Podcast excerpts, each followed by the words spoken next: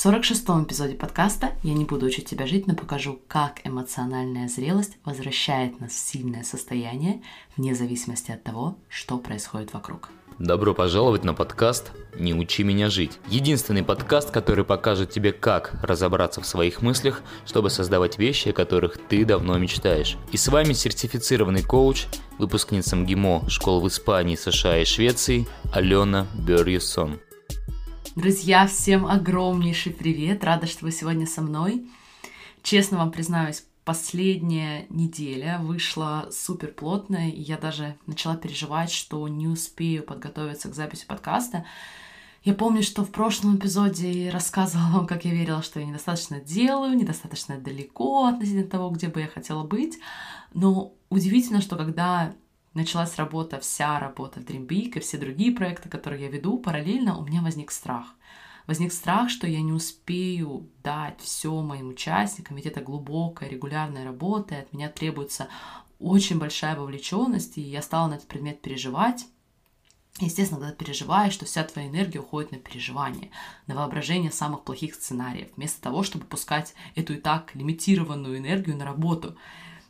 И мне пришлось целый день посвятить своему мышлению, кстати, не один, выключиться буквально от всего остального, кроме, конечно, моей малышки по понятным причинам, но мне удалось вернуть себя в состояние решительности и определенности, и из этого, кстати, тоже состояние уже просить мужа, чтобы он съездил на выходные к свекрови, и я за это время успела переделать тот большой объем работы, который у меня остался, чтобы потом не пытаться все это внедрить между промежутками времени, которых просто нет. И, конечно, на этой неделе мне пришлось достаточно много вспоминать о концепте эмоциональной зрелости, эмоционального взросления, по-английски emotional adulthood, которому я как раз-таки сегодня буду вас учить.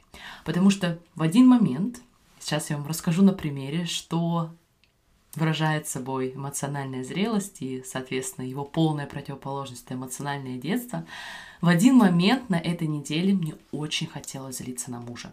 Меня прям буквально раздражало, что ему так везет, он может брать и спокойно ходить на работу, на любимую работу, а я должна каким-то образом находить время, которого нет, на то, что я хочу создавать. Он совершенно ничего не сделал, ничего не изменилось, никаких обстоятельств, да? Я как была дома с ребенком, так и осталась. Но мне хотелось обвинить мужа за то, что я так раздражена, за то, что я так устала. И как раз таки в этот момент я функционировала как эмоциональный ребенок, то есть прямая противоположность эмоциональной зрелости. Что происходит с нами, когда мы в эмоциональном детстве? По сути, то же самое, что и в обычном детстве. Мы с вами не рождаемся с навыками саморегуляции, понимая и контролируя свои эмоции. Это что-то такое, что мы учим в течение жизни. В детстве мы с вами еще не развиваем все те возможности нашего мышления, например, тоже метамышление, которое есть у нас взрослых, и мы, безусловно, верим, что все наши эмоции являются следствием каких-то внешних событий, внешних обстоятельств. И это поддерживается тем, как мы обычно говорим с детьми. Что у тебя случилось? Тебя кто-то обидел. Или ты обижаешь маму своим поведением – то есть, смотрите, используя такие высказывания, тебя кто-то обидел, и ты обижаешь маму своим поведением, мы, по сути, забываем про посредника между действиями человека, например, ребенка, и обидой мамы, которая наступает вследствие тех мыслей, которые мама выбирает думать о поведении ребенка. То есть есть поведение ребенка, есть обида мамы, но обида мамы наступает не из-за поведения ребенка напрямую, а из-за тех мыслей, которые мы выбираем думать об этом поведении. Ведь вы много раз видели ситуации, когда дети ведут себя более или менее похожим образом, и как по-разному на это могут реагировать разные родители. И обратите внимание, я не предлагаю с раннего возраста говорить ребенку, нет, это не ситуация тебя расстроила, а твои мысли по поводу этой ситуации. Потому что в детстве у нас еще нет ментальных способностей это различать. Но ирония в том, что в 18 лет или по окончанию школы никто не приходит к нам и не говорит, все, Алена, теперь ты стала взрослой. Теперь ты, только ты ответственна за свои эмоции, за свое мышление и за те результаты, которые ты создаешь. У тебя есть мозг, у тебя есть все необходимые процессы для того, чтобы понимать свое мышление и брать ответственность за свою жизнь в любой момент времени. Почему это важно знать? Почему важно понимать, в какой вы фазе эмоционального детства или эмоциональной зрелости? Потому что, находясь в состоянии эмоционального детства, мы себя ограничиваем. Мы пускаемся в обвинение и только добавляем себе дополнительные страдания, потому что лишаем своего собственного контроля над своими эмоциями. Мы обвиняем государство, мы обвиняем наших начальников, своих родителей, супругов, детей. И мы перекладываем на них ответственность за то, как мы себя чувствуем, за то, как мы действуем и за те результаты, которые создаем в жизни. Но представьте, представьте хотя бы на минуту, что мы решим принимать на себя всю ответственность. Вне зависимости от того, что и кто делает, и как поступает. Мы ответственны за то, как мы себя чувствуем.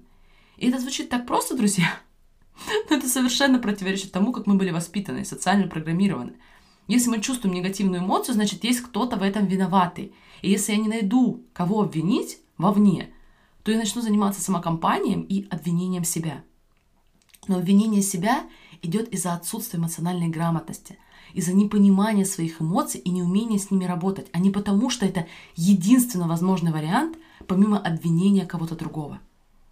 А ведь на самом деле быть эмоциональными взрослыми – это потрясающе. Это полная противоположность позиции жертвы. Представьте, когда вы, например, обвиняете своего начальника в своих неуспехах, в том, что вы находитесь в постоянном стрессе и недовольстве. Вы лишаете себя всех своих сил. Когда мы обвиняем кого-то в своем эмоциональном состоянии, мы передаем именно этому человеку контроль над нашими эмоциями. Даже если это именно те люди, которых мы меньше всего хотим видеть в своей жизни. Сколько расставшихся пар уже не живут вместе, но продолжают обвинять друг друга в своем недовольстве. Из всех людей в этом мире, кому бы вы больше всего хотели передать контроль над вашим эмоциональным состоянием? Точно не тому человеку, которого вы даже не хотите видеть в своей жизни. И прекрасная новость, что мы взрослые, и что мы сами можем решать, как мы хотим себя чувствовать. Наш начальник не может это за нас решить. Наш бывший супруг не может, свекровь не может. Они буквально бессильны повлиять на наше эмоциональное состояние, когда мы находимся в позиции эмоционального взрослого. Обычно, когда мы находимся в состоянии эмоционального детства, и мы обвиняем, и мы недовольны, из этого состояния мы даже предпринимаем действия, которые на самом деле потом нам не нравятся, которые мы и не хотели бы предпринимать. Напротив, когда мы в состоянии эмоционального взрослого, у нас полный контроль. Мы максимально управляем своей жизнью, и никто не может заставить нас чувствовать, либо действовать определенным образом. Мы начинаем строить жизнь так, как мы ее хотим. Давайте сейчас разберем несколько примеров эмоционального детства и затем эмоциональной зрелости, а под конец я вам дам совсем небольшое задание. Где мы чаще всего наблюдаем эмоциональное детство? Как ни странно, но в браке. Такое впечатление, что когда мы заключаем брак, мы по сути говорим друг другу «Привет, теперь ты ответственна, ты ответственна за мое счастье». Или другими словами, теперь ты ответственен за то, как я себя чувствую.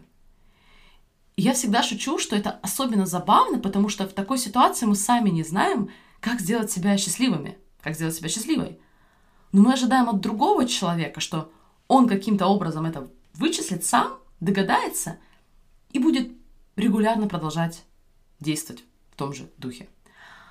Но проблема еще не только в том, что это в принципе невозможно, потому что партнер не является причиной наших эмоций. Наши чувства – это результат нашего мышления, и наши партнеры не могут напрямую на него повлиять. Но еще получается так, что поскольку другой человек, как мы считаем, причиняет нам эмоции, нам ничего не остается делать, как начать этого человека контролировать, пытаться манипулировать его поведением в надежде, что мы станем чувствовать себя лучше. Хуже еще то, что мы будем делать это постоянно. Мы будем давать невербальные инструкции людям вокруг, что они должны делать, что они должны говорить, и делать это через свои обиды, через свои плохие настроения. А люди вокруг все равно не будут угадывать. И в итоге наша эмоциональная жизнь будет казаться полностью вне нашего контроля – и, в принципе, согласитесь, не очень приятно быть с человеком, который пытается контролировать тебя. Я, кстати, в тот момент, когда находилась в состоянии внутренней обиды на мужа, что ему так везет, он может спокойно работать, и в состоянии жалости к себе, мне хотелось показать ему, как он не прав. Мне хотелось показать ему это через мои обиды, проманипулировать им. Я в тот момент поймала себя на мысли, потом даже рассказала об этом мужу, я поймала себя на мысли о том, что я сама сейчас не хочу быть собой. Я сама не хочу быть в обществе такого человека, каким я была в тот момент. Я себе напомнила, что мои эмоции — это моя эмоциональная жизнь. Эмоции моего мужа — его. И у него уже достаточно работы управлять своей эмоциональной жизнью. Мне пришлось вернуться к азам и напомнить себе об этом.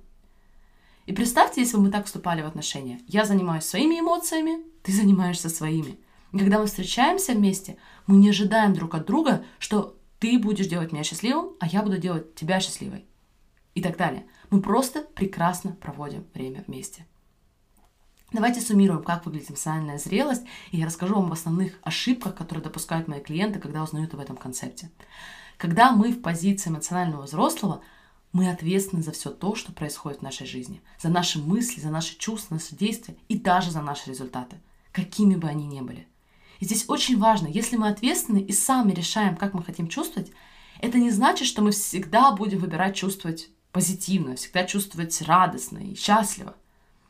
Скажите мне в том состоянии, в котором я была на прошлой неделе, что я просто должна мыслить позитивно. Я бы вам рассказала, что я на самом деле должна. Нет, эмоциональная зрелость — это про то, что люди вокруг нас могут делать или не делать все, что угодно. Вести себя так, как они хотят. А мы все равно будем ответственны за наше эмоциональное состояние.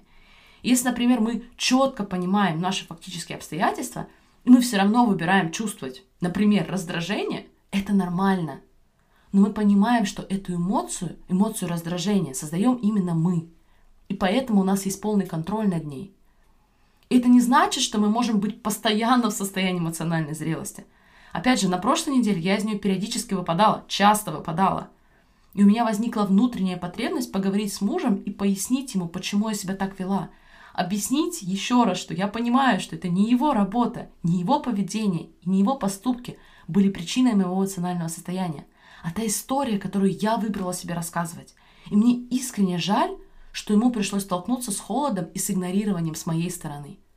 И здесь очень важный момент. Когда я вернула себя в состояние эмоциональной зрелости, я не стала себя винить. Если я не обвиняю мужа, значит, я должна обвинять себя. Казалось бы. Нет. Совершенно нет. Я могу оставаться в состоянии раздражения, зная, что именно я причиняю себе чувство раздражения с помощью своих мыслей, но вместо того, чтобы обвинять себя, я могу обращаться с собой с добротой – я могу обращаться с собой с принятием. Могу исследовать это чувство раздражения, понять его, зная, что именно я его создаю, именно я смогу его поменять, когда почувствую, что я готова, когда придет время. И почему понимать свое состояние так важно, в том числе с точки зрения того, как мы действуем? Потому что когда мы перемещаем себя в состояние эмоциональной зрелости, мы осуществляем действия, по поводу которых мы, скорее всего, не будем испытывать ни малейших сожалений. Например, я вышла на диалог с мужем и рассказала ему о моих чувствах. Если же мы находимся в состоянии эмоционального детства, нам, скорее всего, потом очень не понравится, как мы действовали. И тот опыт, тот результат, который мы создавали для себя в жизни. Для меня, например, это было холодное игнорирование, избегание контакта, избегание любой улыбки. Если мы допускаем ошибки, если мы делаем вещи, которые нам не нравятся, мы не боимся признать это, мы не боимся взять за себя за них ответственность. Это потрясающее состояние, потому что именно здесь у нас появляется настоящая свобода. Да, детство это круто, но мы зависимы. Мы зависимы от других людей. В состоянии же зрелости мы свободны. И различия между эмоциональной зрелостью и эмоциональным детством могут быть еще более тонкими. Например, когда мы передаем ответственность за свои результаты каким-то внешним факторам. Иногда ко мне приходят участники в Dream Big, и они рассказывают про себя истории, которые им кажутся очень оправданными, но, на мой взгляд, они ставят их в несвободное положение. Например, они связывают какие-то факторы, которые не связаны между собой, и начинают в них верить, безусловно. Например, мои мечты не сбудутся, если я их загадаю в неправильную дату. Или потому что я еще их не научилась правильно загадывать. Или потому что я кому-то о них рассказала когда я слышу, и особенно, конечно, читаю такие комментарии, потому что сегодня в пространствах интернета источников об этом просто бесчисленное количество, я это понимаю. Я понимаю, что в нашей культуре нам свойственно быть суеверными, нам свойственно остерегаться и в какой-то степени даже пытаться предугадать наше будущее. Мне тоже в свое время промыли на этот счет мозг, и я верила, что Вселенная как будто против меня, потому что я не знаю каких-то секретных факторов, или я что-то когда-то не так сказала или неправильно сделала. Но если эти не связанные между собой факторы, ничем не доказанные, например, загадать какую-то конкретную дату, влияют на нашу жизнь, влияют на воплощение наших мечт, сколько еще таких факторов мы, возможно, не учли. Это может быть совершенно бесконечный список, и он будет вселять неуверенность в нас, он будет вселять сомнения, и мы будем еще меньше верить в реальность наших желаний и в свою силу. А что если Вселенная, или в кого верите вы, всегда за нас – всегда нас поддерживает, и нам не нужно вмешиваться в ее работу, и все, что нам нужно, чтобы создавать жизнь своей мечты, это, во-первых, в этом не сомневаться, а во-вторых, работать со своим мышлением, со своими чувствами, со своими действиями. Все. И если мы понимаем, что проживаем не ту жизнь, которую мы хотим, нам не нужно искать причины вовне и винить себя или винить Вселенную или какие-то другие внешние факторы. А нужно просто хорошо разобраться и оценить, как мы мыслим – как мы чувствуем и действуем, и уже таким образом повлиять на ту жизнь, которую мы проживаем или хотим проживать. Теперь вы знаете о концептах эмоционального детства и эмоциональной зрелости. И я призываю вас посмотреть на свою жизнь через эти очки. Когда вы ведете себя как эмоциональный ребенок, когда вы перекладываете ответственность, обвиняете внешние факторы в своих результатах. Еще один вопрос, который я тоже люблю себе задавать. Где я чувствую, что я заслуживаю уже этот результат? Хотя пока я даже и не проделала работу – Почему я считаю, что эта моя мечта уже должна была воплотиться? Да, быть эмоциональным взрослым это непросто, но в то же время это настолько стоит с того. Когда мы забираем обратно контроль, забираем обратно ответственность над тем, как мы себя чувствуем, все, что нам нужно делать, это уметь прорабатывать свое мышление и чувство, и то, как мы действуем. Но нам не нужно контролировать других людей, нам не нужно пытаться повлиять на внешние факторы – которые нам по факту совершенно не подконтрольны. Нам не нужно их бояться, не нужно остерегаться и прятаться. И во всем этом процессе чувствовать себя совершенно бессильными. И гадать. Мы становимся по-настоящему независимыми и свободными. Попробуйте это для себя. Посмотрите, где вы были эмоциональным ребенком, например, на этой неделе. Как я. Посмотрите, что будет, если вы перестанете обвинять в своем самочувствии кого-то или что-то другое. Примите, что именно вы создали свое эмоциональное состояние и отнеситесь к этому с любопытством. Отнеситесь к этому с любовью и пониманием. И чем больше вы будете это делать, тем больше силы вы почувствуете в своей жизни. Если вы хотите научиться работать с мышлением, чувствами и действиями так, чтобы продолжать культивировать себе зрелость и воплощать свои мечты с внутренним спокойствием, это именно то, что мы делаем в Dream Big. Всю подробную информацию можете прочитать по ссылке в шапке в профиле в моем инстаграм, а со всеми остальными я прощаюсь до следующего четверга. Всем прекрасного, прекрасного продолжения недели. Обнимаю. Пока-пока. Если вы готовы не только слушать, как водить автомобиль, но и реально научиться водить, другими словами, создавать жизнь своей мечты, я приглашаю вас в курс Dream Big. В течение пяти недель я научу вас четким навыкам работы с мышлением, который вы будете использовать всю жизнь. Вы сделаете воплощение своих мечт неизбежным и при этом научитесь получать удовольствие в процессе. Никаких рисков. Если курс не принесет вам ценность, мы вернем деньги. Жду вас в курсе Dream Big и позвольте себе развить новое мышление для своих больших мечт.